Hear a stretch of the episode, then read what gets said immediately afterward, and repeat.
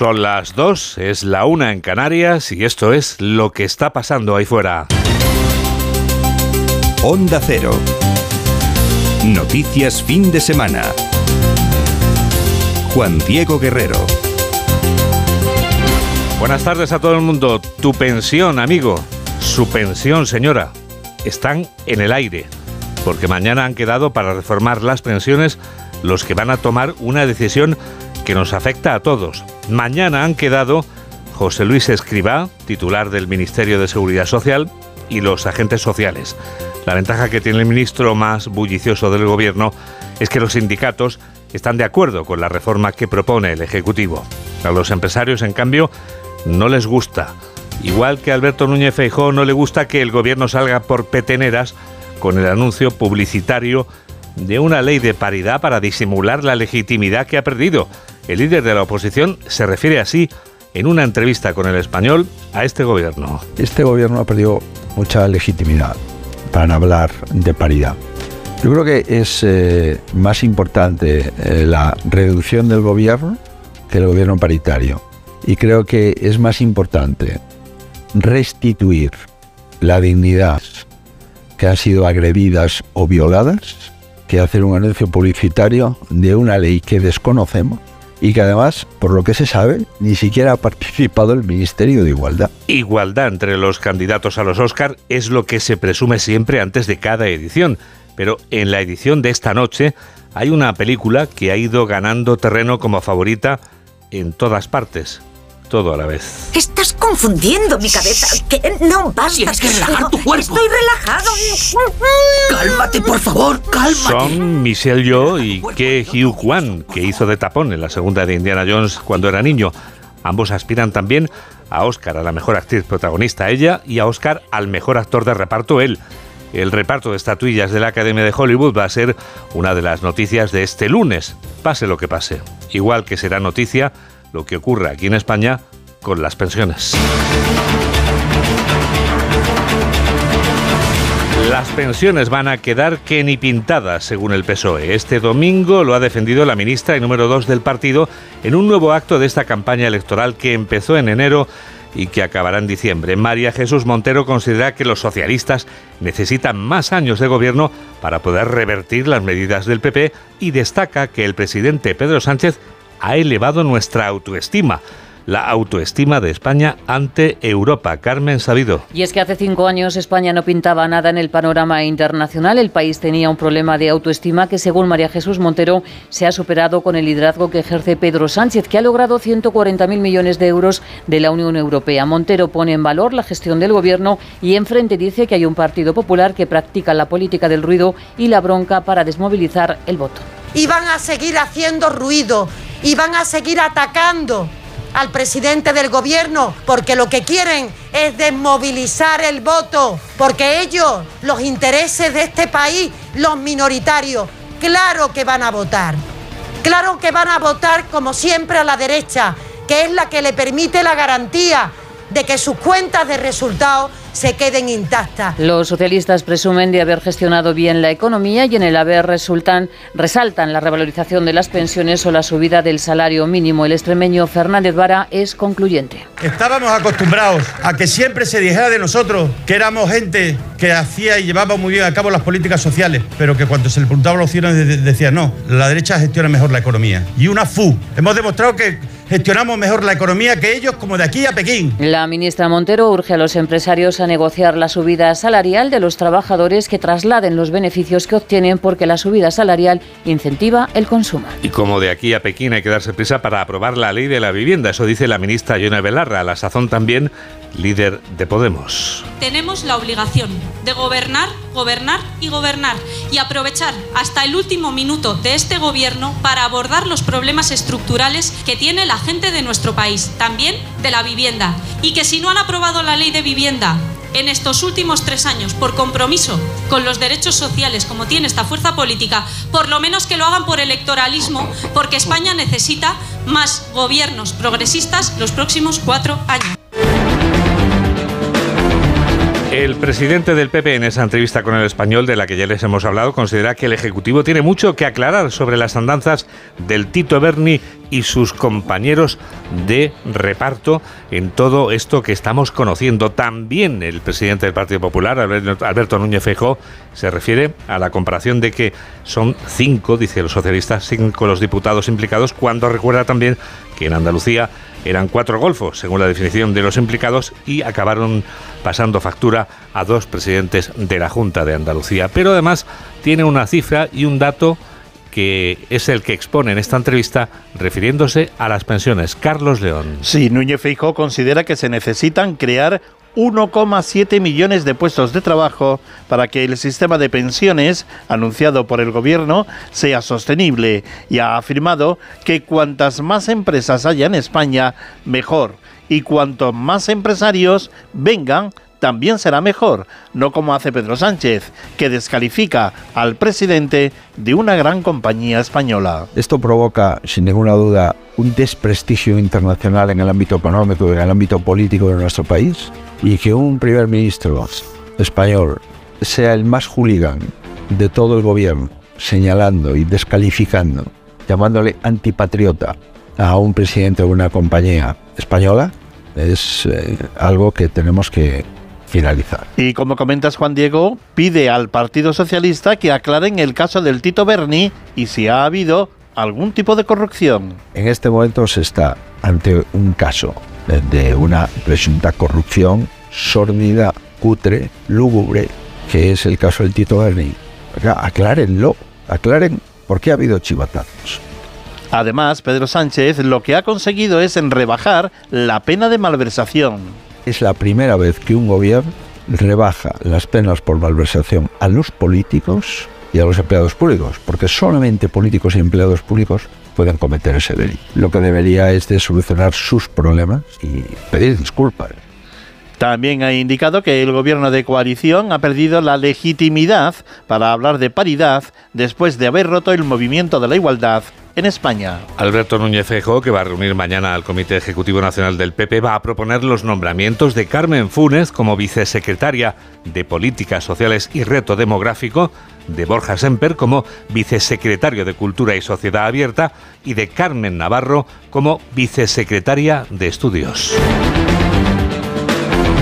Ha estudiado Patricia Wasp, la nueva líder de Ciudadanos, las cuentas y los números de las pensiones y dice que con este gobierno no hay futuro para los jóvenes. Lo que están haciendo es que las pensiones las estén soportando los mismos de siempre, los trabajadores, los eh, profesionales liberales, los autónomos y sobre todo nuestros jóvenes que les están quitando el futuro. A nuestros jóvenes les están quitando el futuro con un sistema que está completamente quebrado. Esa es la realidad. 2 y 9, 1 y 9 en Canarias. Noticias fin de semana. Juan Diego Guerrero.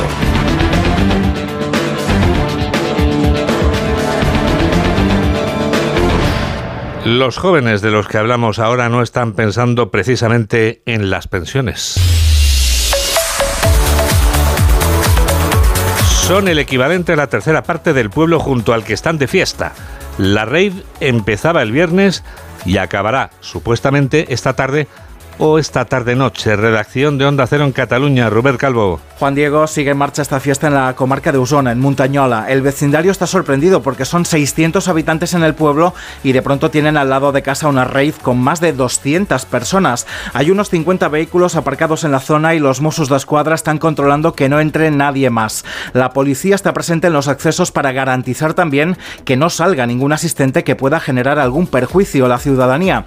El alcalde ha dicho esta mañana que está preocupado porque se pueda producir un incendio en ese punto, que es el más seco del municipio. Y es que la comarca donde se está desarrollando la fiesta está en nivel 1 de riesgo hoy domingo. También ha apuntado que si la cosa se alarga habrá que tomar medidas más contundentes. Los organizadores cuentan que están llevando a cabo la fiesta en este lugar porque no tienen otro y garantizan que cuando se marchen el espacio quedará, han dicho literalmente, súper limpio.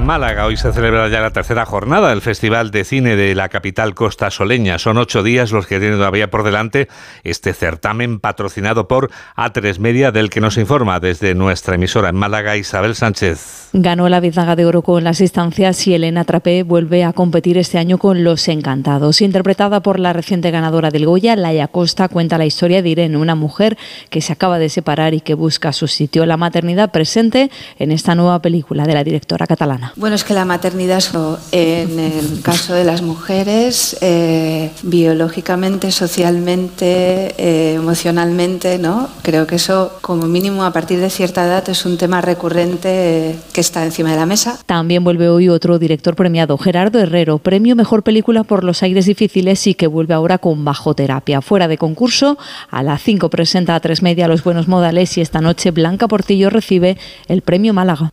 Llega el minuto económico. Hoy Ignacio Rodríguez Burgos nos explica en un minuto qué tiene que ver el número pi con el mercado laboral español. El número pi es el más famoso número irracional. Pasado mañana en la datación anglosajona es 3.14. Es el día de las matemáticas. La sostenibilidad de las pensiones en España es algo casi tan complejo como el número pi. Siempre superamos el límite de la circunferencia del gasto, así que ensanchamos los ingresos en un proceso continuo, periódico e infinito. La segunda fase de la reforma de las pensiones consiste básicamente en que las empresas y los trabajadores paguen más por mantener este sistema público. El ministro Escribá se ha comprometido a una revisión cada tres años que augura nuevos incrementos si hay déficit. La dificultad es que las principales columnas que sustentan el sistema son el modelo productivo y el modelo laboral. Las empresas aducen que van perdiendo competitividad ya que las cotizaciones se van transformando en impuestos y apuntan que esto afectará a la negociación salarial. Y el mercado laboral español, pues es el peor de Europa. Cuenta con un 13% de paro, más del doble que el europeo y no logra atajar la precariedad. La duración media de los nuevos contratos ha bajado a 45 días en el último año. Los fijos discontinuos se han más que duplicado según uso y los contratos indefinidos a tiempo parcial aumentan un 32%. Añadir que 7 de cada 10 de estos empleos con menos horas están cubiertos por mujeres, trabajos con menos ingresos y que tendrán menores pensiones, mientras las bajas hacia la inactividad de los fijos discontinuos crecen un 400%. Cuando los despidos disciplinarios y en periodo de prueba se doblan y estos ni siquiera tienen indemnización. Y la realidad es aún más compleja y delicada de lo que muestran las matemáticas. La noticia que les contamos transcurre en el municipio sevillano del que son naturales los protagonistas de Los Japón, una de las producciones de A3 Media Cine de mayor éxito. Hablamos de Coria del Río, aunque lo que es contarnos, lo que vamos a contarles tiene poco de comedia y realmente mucho de tragedia, porque en esa localidad sevillana es donde la Guardia Civil ha echado el guante a un cuidador que tenía poco de cuidador porque se dedicaba a robar lo que tenía el anciano al que cuidaba presunta, muy presuntamente. Mamen Rodríguez Astre. Es la viuda Juan Diego quien denuncia numerosos cargos bancarios no autorizados hechos con la tarjeta de su marido fallecido. El robo la deja sin dinero y sin poder hacer frente a los gastos. Álvaro Gallardo, portavoz. Era un anciano al que cuidaba en su domicilio y del que después de su fallecimiento cogió su tarjeta de crédito para realizar eh, todo tipo de compras a través de Internet, desde entradas a parques temáticos, hoteles de lujo en Madrid, comidas, eh, viajes, tecnología o incluso muebles para su propio hogar. También le quitó y vendió joyas por valor de 1.300 euros. El robo de estas joyas, las cuales la viuda del fallecido no tenía conocimiento que habían sido sustraídas, fue la clave para la detención del autor de los hechos. Eh, esta persona había vendido esas joyas en diferentes establecimientos de la provincia de Sevilla y los agentes así llegaron a la coincidencia de que el nombre de esta persona era el mismo del cuidador del anciano fallecido. Una vez detenido, el juzgado de guardia de Sevilla ordenó su ingreso en prisión provisional y sin fianza. Y ya que estás aquí, Mamen, puedes decirnos si la semana que llega ya ¿Vamos a seguir viviendo en verano, aunque estemos en marzo? Pues por lo menos el lunes sí, pero el termómetro bajará a partir del martes con la llegada del viento del oeste y del noroeste. Soplará, por ejemplo, el cierzo en el Ebro y perderemos hasta 10 grados de golpe. Volveremos a un tiempo normal en un país normal, ojo también a las mínimas que serán más bajas. No se espera que llueva, salvo en Galicia y en algún punto en el extremo norte hasta el viernes. Dos y cuarto, una y cuarto en Canarias, en este país normal, y enseguida les vamos a llevar a dar la vuelta al mundo, pero fuera de este país, lógicamente, la vuelta al mundo en apenas 80 segundos. Hola, soy Roberto Brasero y yo también escucho Noticias Fin de Semana de Onda Cero con Juan Diego Guerrero.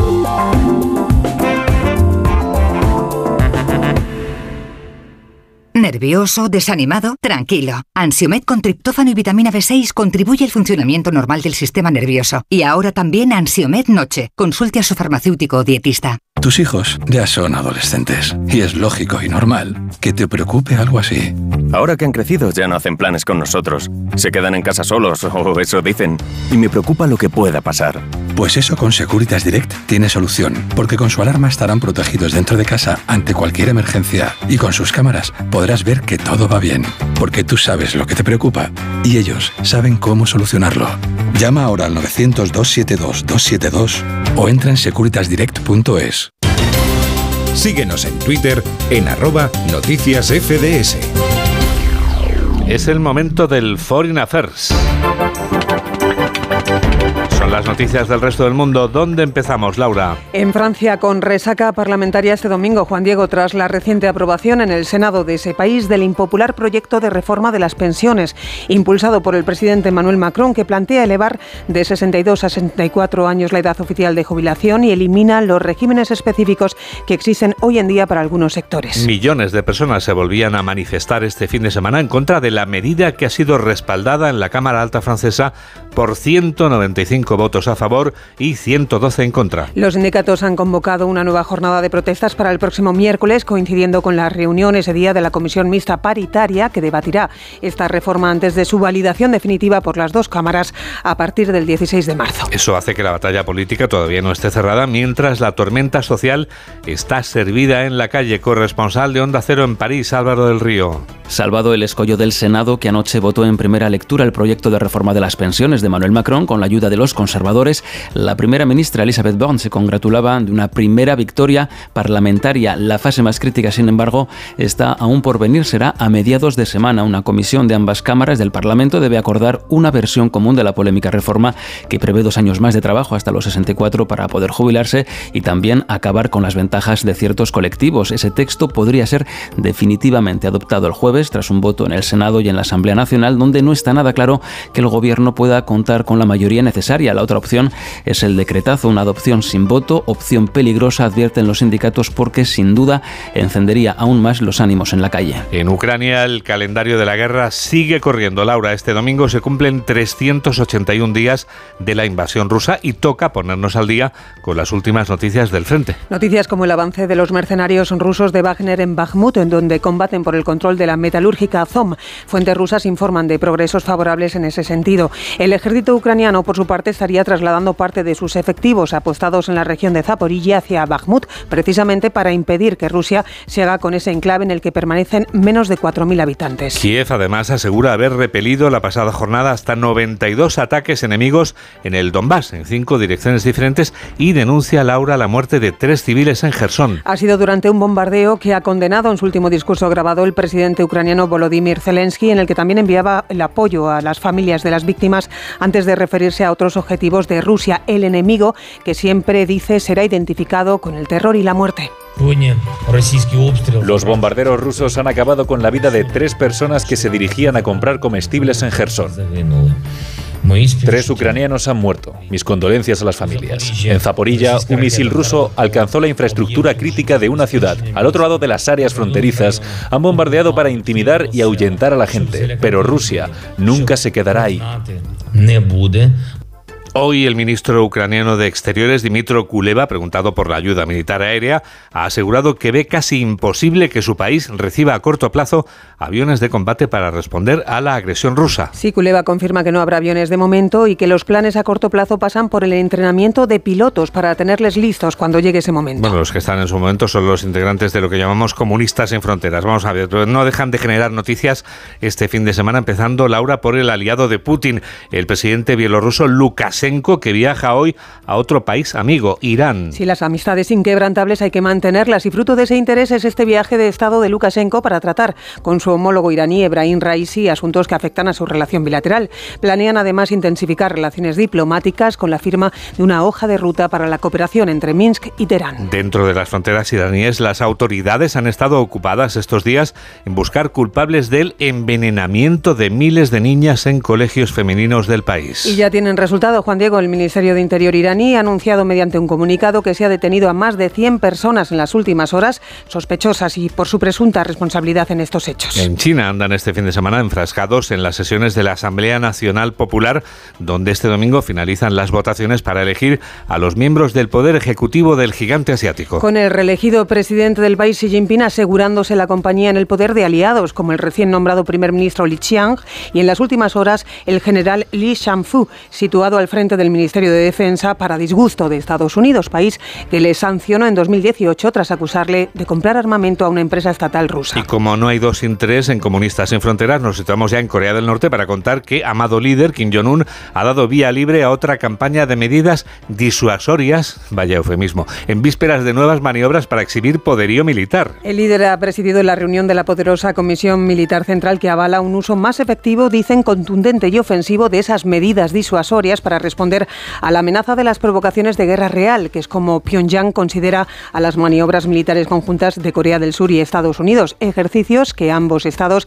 reanudan precisamente mañana lunes hasta el próximo 23 de marzo. El Papa Francisco, siempre cercano con las víctimas de la violencia, volvía a pedir hoy por ellas y por la martirizada Ucrania, ha dicho textualmente Laura en el tradicional rezo del Ángelus Dominical. Desde el balcón de la Plaza de San Pedro en el Vaticano, donde el pontífice cerraba su aparición con la tradicional bendición a los miles de fieles que le aclamaban bajo sus pies. Benedicat vos, omnipotens Deus, Pater, et Filius, et Spiritus Sanctus.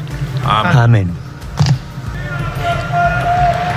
Imagen y mensaje hoy con un simbolismo especial al cumplirse mañana lunes 10 años de su pontificado, marcado por momentos históricos, como el rezo de Francisco en una plaza de San Pedro vacía en plena pandemia el 28 de marzo de 2020, o la foto del pontífice posando sus manos sobre el féretro de su predecesor, Benedicto XVI, durante el funeral de este, cerrando así la etapa de los dos papas. Y vamos terminando, si te parece Laura, con un final de cine, por favor. Dicho y hecho, Juan Diego, ya que me lo pides, porque estamos en la cuenta atrás para que dé comienzo esta madrugada ahora española la gala de los Oscar 2023, que llega con novedades. Se ha cambiado el color de la alfombra roja, por ejemplo, y algunas ausencias destacadas. Kate Blanchett, Brendan Fraser y Michelle Yeoh son los nominados que más sonan como favoritos y de las películas se habla mucho de todo a la vez en todas partes, Almas en Pena, Tar y The Whale. Tan solo faltan unas horas para conocer la realidad, pero Agustín Alcalá parece ya saber quiénes van a ganar, corresponsal de Onda Cero en Norteamérica.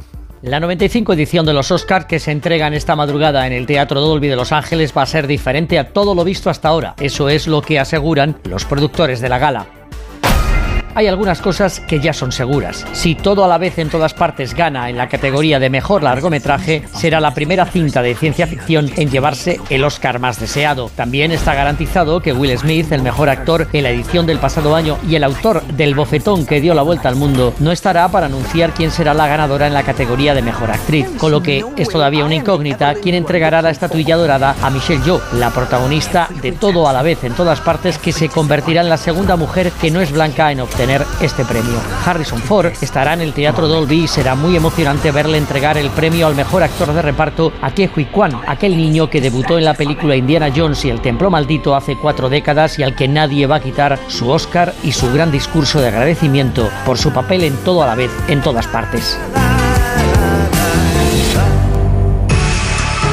El maestro de ceremonias en este gran espectáculo del cine, Juan Diego, será el cómico y presentador Jimmy Kimmel. Repite en el papel de anfitrión que ya desempeñó en los años 2017 y 2018. Ha sido un resumen de Laura Gil. Hola, soy Elena Gijón. Yo también escucho Noticias Fin de Semana con Juan Diego Guerrero.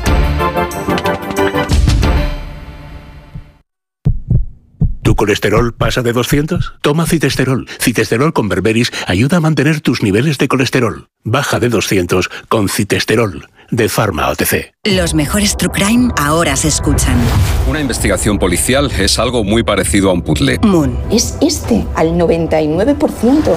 Es el totorrillina de la mafia gallega. Carlines. Tenemos 40 millones, o para vos o para os matos portugueses. Mató a su tía. La hermandad. Troceó su cuerpo. No, yo no he hecho nada ilegal.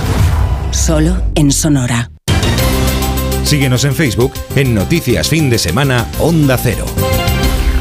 Titulares del deporte, o como diría Raúl González Colomo, el minuto económico de deportes, que no es con Ignacio Rodríguez Burgos, sino con Miguel Venegas. Hola, Miguel. Hola, ¿qué tal, Juan Diego? Muy buenas. Bueno, tenemos para empezar eh, que partidos en primera división. Ahora mismo, en el minuto 25, gana la Real Sociedad 0-1 en Mallorca. En segunda, empatan a 0 Zaragoza y Leganés. Hoy en Radio Estadio a las 4 y cuarto vamos a tener Sevilla-Almería, a las 6 y media Villarreal-Betis y a las 9 de la noche partidazo en Samamés, Atlético de Bilbao, Barcelona, con el caso Negreira muy caliente. El vicepresidente de los árbitros y el Barça. Hoy el Real Madrid ha hecho una junta directiva extraordinaria la, y ha sacado un comunicado para poner su postura sobre este tema y para personarse. Hola, Alberto Pereiro, buenas tardes. ¿Qué tal, Miguel? Buenas tardes. La decisión del Real Madrid en eh, junta directiva a partir eh, del día de hoy es firme. Se va a personar como parte perjudicada en cuanto el juez eh, abra las eh, diligencias. Nombra, evidentemente, los comunicados de ayer a los dos presidentes implicados por la Fiscalía, tanto José María Bartomé como Sandro Rosell. Así que el Madrid lo tiene claro, se va a personar, pero de manera única y personal. No lo hará acompañado de los otros 40 clubes entre primera y segunda división. Pues cuando se abra, cuando se abra el juicio, allí estará personado el Real Madrid. Gracias, Venegas. Tienes que volver más por aquí. ¿eh? cuando quieras. Un Muy abrazo. bien. Un abrazo. Noticias del futuro ahora. O sea, algunas de las noticias de la semana que viene que nos adelanta ya Yolanda El Viladecans. futuro con cita este lunes en la calle Génova, en la sede del PP, donde su líder Feijó exhibirá músculo ante el Comité Ejecutivo Nacional con sus varones para coordinar estrategias de cara a las elecciones del 28M. Propondrá también nuevos nombramientos, como el de Carmen Fúnez como nueva vicesecretaria de Políticas Sociales y Reto Demográfico. Seguiremos hablando de pensiones con nueva reunión mañana por la tarde de Gobierno y agentes sociales. Tras la propuesta presentada la semana pasada, los sindicatos no han dicho sí y a las patronales no les gusta lo acordado. En Bruselas, reunión esta semana de los ministros de Finanzas europeos para avanzar en la reforma de las reglas fiscales. Asiste la ministra de Trabajo, Yolanda Díaz. Y el martes, datos oficiales de precios con el IPC de febrero. Con una cita el miércoles importante porque España abordará en la ONU el impacto de la droga en menores y jóvenes en el marco de la Comisión de Estupefacientes de Naciones Unidas que se celebra en Viena. En nuestros días mundiales, el martes es el Día Internacional de las Matemáticas y del número pi. El miércoles es el Día Mundial de los Derechos del Consumidor y el viernes, ¿El viernes? Día Mundial del Sueño porque JD, dormir es muy saludable, muy necesario y muy gozoso. Y muy gozoso, tienes toda la razón. Sin esas 12 horitas de sueño que echamos ¿Verdad? habitualmente, ¿verdad? 12, has ¿Qué dicho bien. más quisiera yo? y yo. 12, madre mía. Bueno, bueno, bueno. Mamen Rodríguez Astre es quien produce y Nacho Arias es quien realiza este programa de noticias aquí en Onda Cero, en la radio. Hay que ver cómo pasa el tiempo. Nos despedimos ya con otra voz de mujer, la de una de las compositoras y cantantes que han crecido en Nashville, la capital de la música country.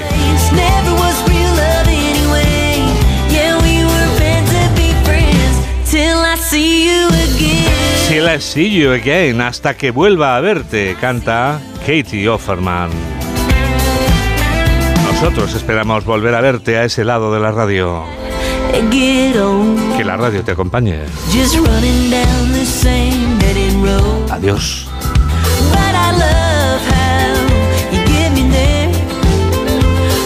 always crash and burn